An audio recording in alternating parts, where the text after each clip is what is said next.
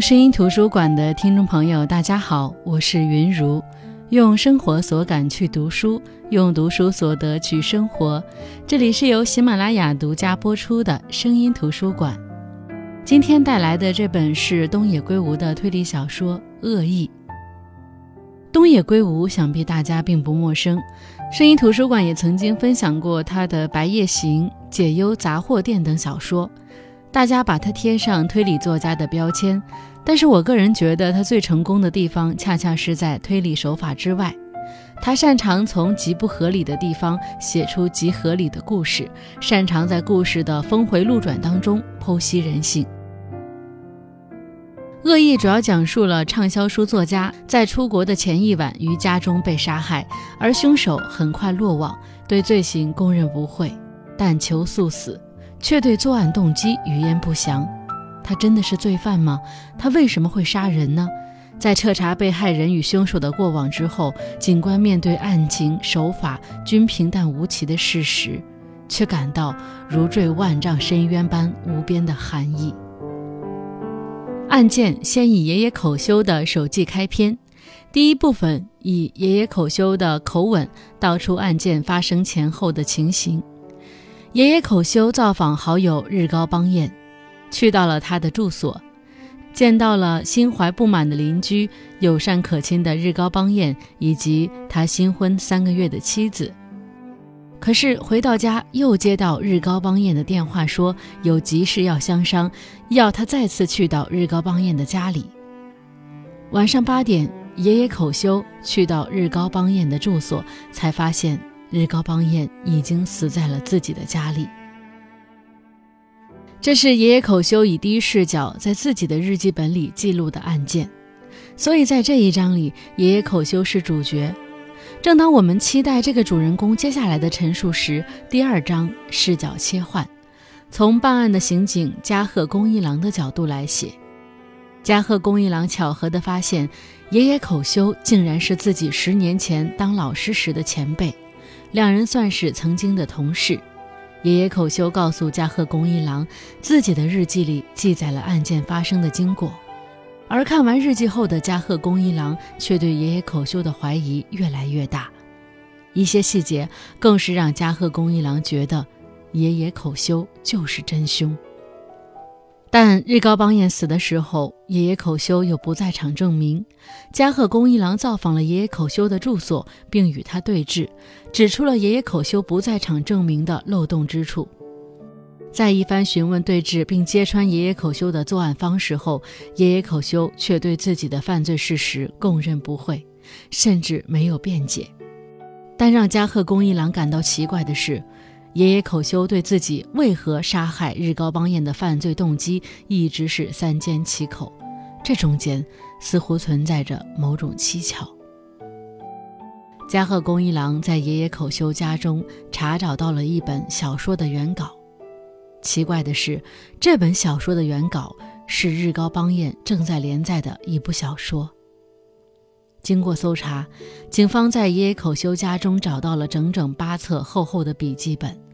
而这些笔记的内容竟然和日高邦彦至今为止发表的作品完全一样，只是书名和人物名稍有变化。这些发现让加贺恭一郎心中隐隐的有了一个猜测，那就是爷爷口修是日高邦彦的影子写手，可能因为一些奇妙的纠葛诱发了这次杀人事件。但是。还未能问清缘由，爷爷口修就因为胃痛被送往医院。加贺公一郎被告知，爷爷口修其实患有癌症。随着调查的深入，加贺公一郎发现日高邦彦作为分水岭的代表作《死火》也与爷爷口修的一本草稿相符，这就使得他越发相信爷爷口修就是影子写手的假说。根据犯罪的潜在因素往往是女人这个推测，加贺公一郎的同事再次调查了爷爷口修的住所，发现了三条证据：一条花格子围裙，一条金项链，用礼盒包着一张旅行申请表，上面写着爷爷口修和一位名叫初子的女人的名字。但在调查过后，他们发现这位叫初子的女性并不存在。可能是职业习惯，加贺公一郎确信这位女性是这起案件的关键突破口。他通过爷爷口修无意的一句话，在爷爷口修家的书籍之中找到了这位女性的照片。这个女人并不叫初子，她叫日高初美，是日高邦彦亡故的前妻。事件发生了戏剧性的反转，在加贺恭一郎的步步紧逼之下，爷爷口修终于交代了事情的原委。原来，爷爷口修和日高邦彦自小就是好友。长大后的爷爷口修做了老师，日高邦彦则成了作家。在爷爷口修的描述当中，日高邦彦的作家生涯开始并不顺利，只是得了几个杂志奖，书卖的也不好。爷爷口修也想成为作家，就找到较为内行的日高邦彦，希望他可以帮助自己，并将自己的作品拿给日高邦彦，希望他帮自己看看有什么修改的地方。爷爷口修在与日高邦彦的往来过程当中，逐渐对日高邦彦的妻子出美产生了感情，而出美也对爷爷口修有意。在一次探病当中，出美告诉爷爷口修。他的作品并不像日高邦彦说的那样不堪，相反，日高邦彦自己看得津津有味。于是，怨恨在爷爷口修心中滋长。不久后，出美告诉爷爷口修，两人的关系似乎被日高邦彦发现了。不愿看到自己心爱的人这样痛苦，爷爷口修决定杀掉日高邦彦。就在动手的时候，日高邦彦似乎早有察觉，他拿走了爷爷口修手中沾有他指纹的刀，并且放走了爷爷口修。爷爷口修起初并不懂日高邦彦的用意，但当不久后看到自己的作品被改名换姓的出版后，他明白了，那把刀是他杀人未遂的证据。如果他不想坐牢，就只能闭嘴。他自己倒无所谓。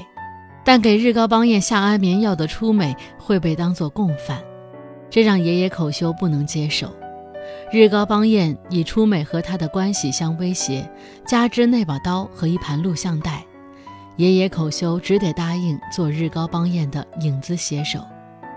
这样的日子过了五六年，在将承诺的最后一本小说交给日高邦彦之后，爷爷口修本希望日高邦彦将一切许诺过的证据交给自己，并结束这段关系。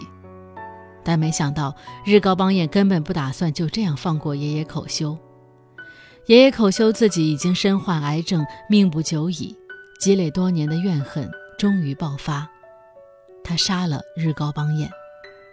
真相很快被报道，所有的人都在同情爷爷口修，并且相信日高邦彦就是爷爷口修所描述的那样冷酷的恶魔，将自己的快乐、成功建立在剽窃他人作品之上。如果故事就此落下帷幕，也算是一个非常精彩的推理小说，但也仅仅只是推理小说而已。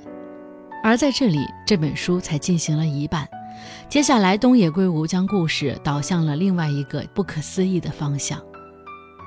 这就是这本书被很多人推崇的地方。案件虽然结束了，但是故事却并没有结束。也许是这一切的调查进程有如一张有力的手在推着前进。加贺恭一郎在这件案情当中嗅到了一丝异常的气息，他重新梳理案件，发现了一些无法解释的地方。此时，一本小说《禁猎地》走进了加贺恭一郎的视野。在认识爷爷口修和日高邦彦的人看来，这本小说无论如何都感觉不像是出自爷爷口修之手，因为这本几乎像是纪实的小说里，如果作者是日高邦彦本人，这点就解释得通了。加贺恭一郎决定去日高邦彦和爷爷口修曾经待过的学校一探究竟。在同学的回忆当中，加贺恭一郎慢慢拼凑出少年时代的爷爷口修和日高邦彦。爷爷口修是个经常被校园暴力的文弱男孩，无法反抗暴力的他，甚至选择成为加害者，加入了欺凌他人的团体。而与之相反的日高邦彦是一个普通但极具正义感的少年。当时为了保护被欺压的爷爷口修，日高邦彦每天都会来接他放学。在同学们的记忆当中，日高邦彦是一个正义感十足、很坚强、很固执的孩子。事件再度反转，真相终于被揭开。对于爷爷口修来说，没有什么自己的作品被抄袭，没有和出美的爱情，也没有被日高邦彦压迫等等。爷爷口修所说的真相，从头到尾都是他自导自演，一切都是早有预谋的陷害。他杀害日高邦彦，并且费尽心机的毁掉日高邦彦的名誉的原因，就是没有原因，只是单纯的看不顺眼。他对于这个从小就对自己善良、保护自己的正义朋友没有任何感情，相反，因为日高邦彦太过优秀善良，反而招致了爷爷口修对他的怨恨，激发了他的自卑。他从未感激过日高邦彦对他的付出，他帮的越多，爷爷口修就越记恨这个朋友。而在自己身患癌症，并且日高邦彦决定前往加拿大休息时，爷爷口修下定决心要杀死日高邦彦，他展开了漫长的筹划。先是毒杀了日高邦彦邻居家的猫，嫁祸给他，让人们觉得日高邦彦是一个冷酷残忍的人；又不惜手抄了日高邦彦全部的小说，造成自己就是日高邦彦影子写手的假象，然后把日高出美的照片藏在书中，诱导警方发现。这一系列举动都是为了毁掉日高邦彦的名誉，而原因却是单纯的看他不顺眼。这样环环相扣的三次反转，三个真相，也让小说的主题恶意体现得淋漓尽致。我记得看过这本小说的朋友在讨论的时候说过这样的一个观点：说善良要分对象，不是所有的人都值得别人温柔以待。的确，当我们再回过头来看这个故事的时候，我们会感到不可思议，感到不公。这样一个正直善良的人，他竭尽全力想把朋友拉出黑暗，没有想到，对方却记恨他不在黑暗之中。即使赌上自己所剩无几的人生，也要贬低对方的人格，这是一种怎么样的心态？为什么爷爷口修会看日高邦彦不爽？明明日高邦彦一直在施以善意，一直在帮他。可是，在爷爷口修看来，本来大家都是一样的出身，为什么你是正义的化身？大家为什么都欺负我，而你凭什么是救人的英雄？明明都是作家，为什么你是畅销书作家，而我只能写些给孩子看的文字？你都要移居海外了，凭什么我得了癌症？怪不得有人说，嫉妒是七宗罪之一。可是，真的如此吗？嫉妒的情绪人人都会有，可是很多都会被消解掉，而只有畸形的自卑和嫉妒才能形成恶意。爷爷口修的人格乃至灵魂，在我看来都是扭曲的。他软弱自私又卑鄙阴暗，感恩与良知从来不曾存在于他的字典里。我们必须承认，确实有一些人不值得救赎，不需要给予第二次机会。就像这本小说，凶手其实并不难猜，真正难猜的是凶手的行凶动机。现实中，人们总是宁愿相信积极的方面，却往往低估了深藏在人性沼泽中的恶意。叔本华说，每一个人心中多多少少都会有一些憎恨。愤怒、嫉妒、怨恨、恶意，这些东西平时淤积于胸中，就像是储存在毒蛇的牙泡里的毒液，只要时机一到，就会喷发而出。